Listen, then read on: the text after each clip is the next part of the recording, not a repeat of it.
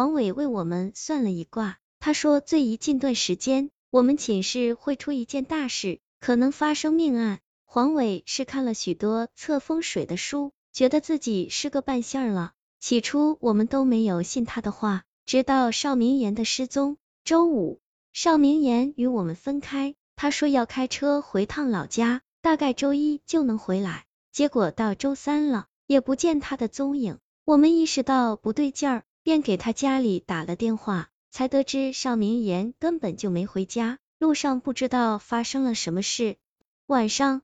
黄伟掀开邵明言床铺的被子，一口一口的往上面喷着黄酒，然后放上一个水盆，倒了半杯鸡血。他口中念念有词，然后将写有邵明言生辰八字的镜子放进盆中，镜子竟奇异的飘了起来。黄伟，你这样真的能查到邵明言的下落吗？天晓疑惑的问道。我也在他旁边奇怪的看着。黄伟摆摆手，让我们不要出声打扰他。等了五六分钟，水面突然荡起数条波纹，没一会儿镜子就沉底了。天晓忍不住想笑，我则过去问是不是失败了。黄伟皱着眉说，只能说他好像还有口气，但似乎是被什么东西给缠住了，具体方位我也看不出来。黄伟的话让事情变得更加扑朔迷离。晚上我们三个很晚才睡下，就这样不知过了多长时间。忽然听到有人在叫我的名字，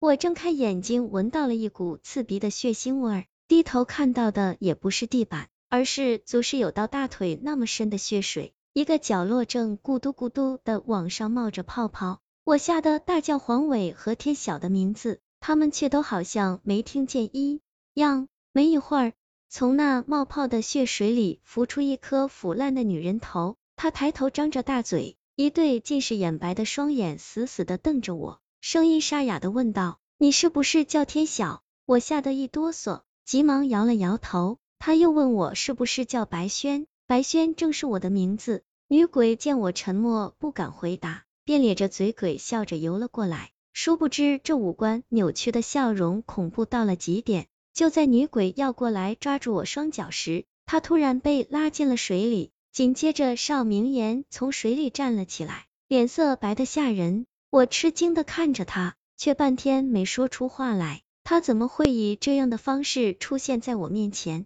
你到底出什么事了？我刚说完话，邵明言就哭了起来。他张开嘴要说什么，却没有任何声音发出来，但那口型分明说的就是救命二字。而就在这时，那个女鬼再次出现了。身体柔软的，仿佛没有骨骼，慢慢的爬上了邵明言的身体，然后越缩越紧，把他的身体勒变了形，一起慢慢消失不见。那女鬼就像是害怕邵明言会说什么一样，消失前还对我诡异的笑了一下，并伸手指了一个角落。我刚看过去，就被一股阴风迷住了眼睛。等我睁眼醒来，才知道原来刚才只是一场梦，但我一看却又吓了一跳。之前被女鬼指过的地方，有一个黑色手掌大小的珠子，而地板是红色的，仿佛被血水泡了很久。我走下床，在地上还发现了一张照片，正是开学前我们寝室几个人在一起的合照，上面只有邵明言没有笑，并且脸色雪白，双眼无瞳。这到底是怎么回事？